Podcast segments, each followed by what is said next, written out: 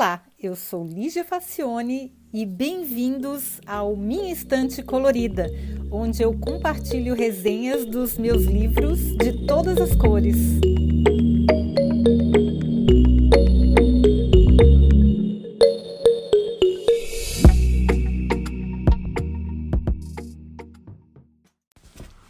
A gente vai falar agora sobre um livro bem interessante que eu acho especialmente interessante porque ele tem algumas características muito especiais. Ele foi publicado em 1929 em Leningrado. Então ele foi escrito originalmente em russo, porque o escritor é um médico, filósofo e escritor russo, que se chamava Alexander Malinovsky, mas ele usava Alexander Bogdanov como pseudônimo. Então esse escritor, ele, ele era uma figura, ele era um, um defensor do, da social-democracia na Rússia, e ele escreveu esse livro aqui que eu encontrei num sebo. Eu vi que tem na Amazon para vender, mas eu achei só em alemão. Talvez tenha em russo e em alemão. Não sei se tem em outras línguas, mas eu, eu acho uma pena que não tem em outras línguas para que mais pessoas tenham acesso que é uma obra muito, muito interessante. Então, por que, que eu achei interessante? Porque ficção científica é um tema que me atrai. Mas o contexto em que o Der Rote Planet, Der Rote Planet, que em tradução livre seria o planeta vermelho. O contexto em que ele foi escrito torna a leitura muito mais atraente. Por quê?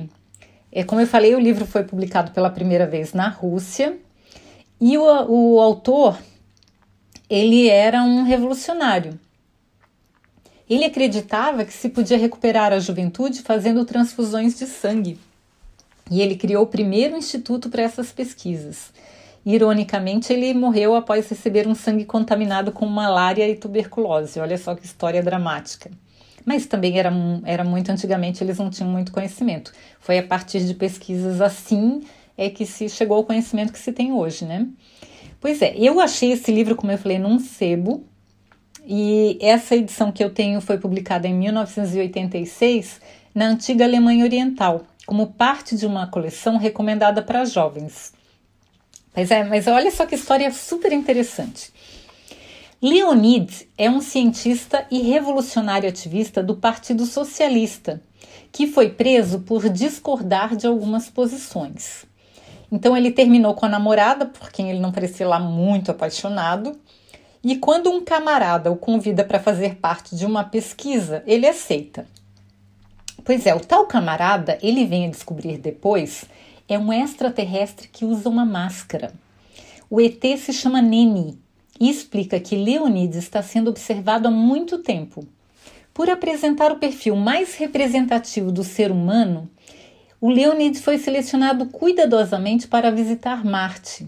E ele, que não tem nada a perder, já terminou com a namorada, já, já saiu do partido, já foi preso, então ele aceita.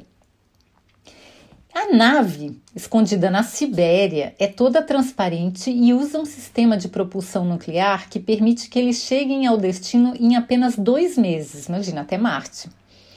Nesse tempo, Leonide aprende o idioma dos marcianos e conhece a tripulação. Eles falam várias línguas da Terra, inclusive russo, pois passaram tempo pesquisando em loco. Olha que interessante. Os marcianos são cultíssimos, simpáticos, evoluídos e gentis. Assim como o protagonista, como convém aos heróis das utopias, né, gente? O cara tem que ser super gente boa. Bom, Fisicamente, os marcianos são parecidos com os humanos, pelo menos nessa história. Eles têm, apenas têm cabeças e olhos maiores, porque o planeta está mais distante do Sol, então eles, eles recebem menos luz, eles precisam ter olhos maiores. Eles não têm rugas de nenhum tipo e são mais longilíneos e neutros, ou assim, não é possível distinguir homens de mulheres pelas curvas ou pelas características externas.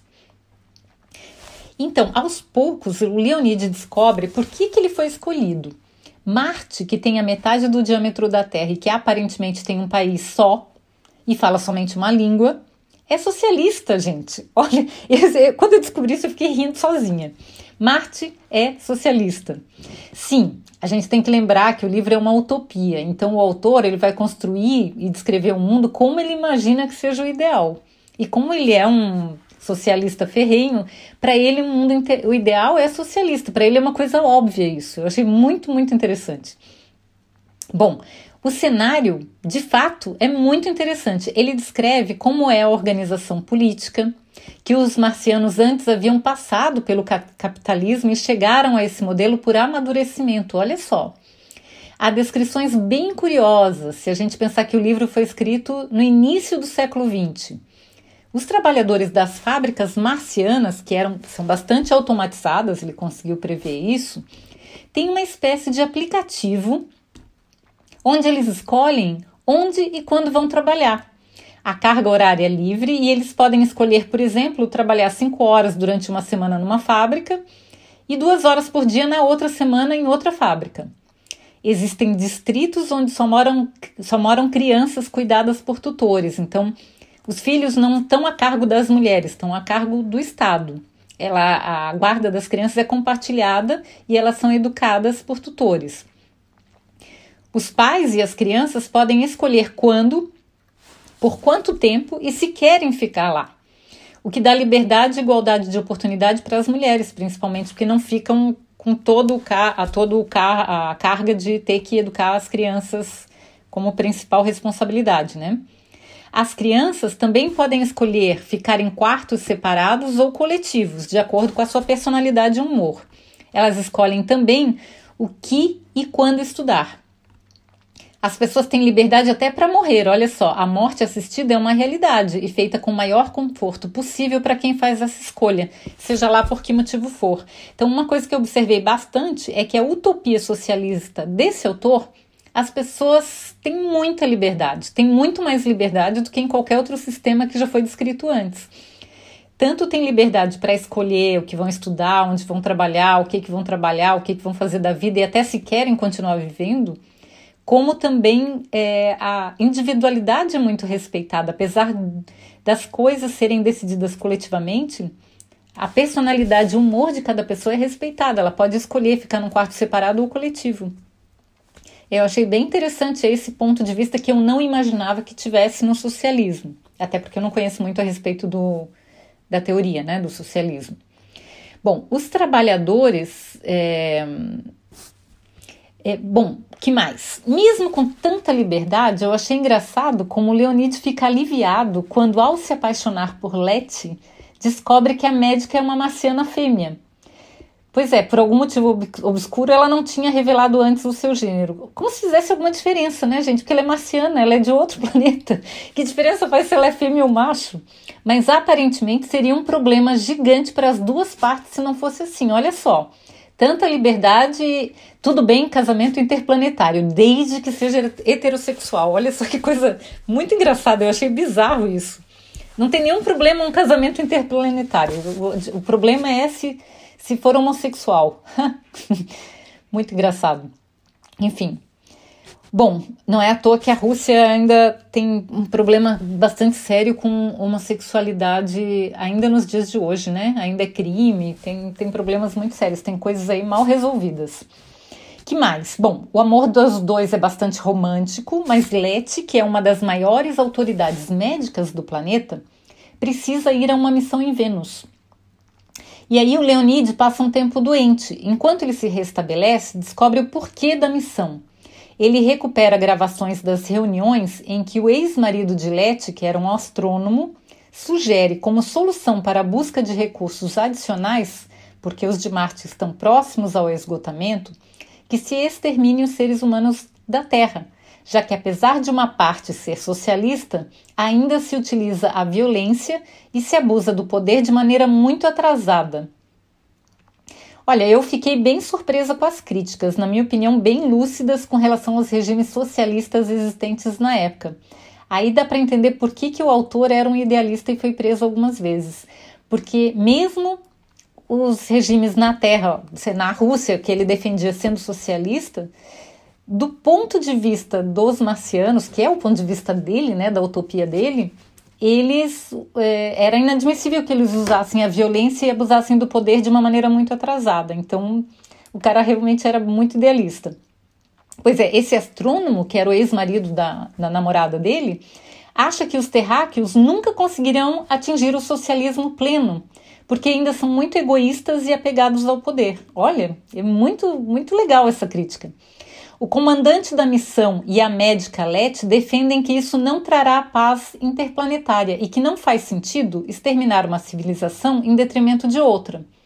A missão a Vênus vence, é o planeta mais próximo depois da Terra, mas o nosso protagonista fica muito abalado em saber que a hipótese de destruição da humanidade foi aventada numa reunião.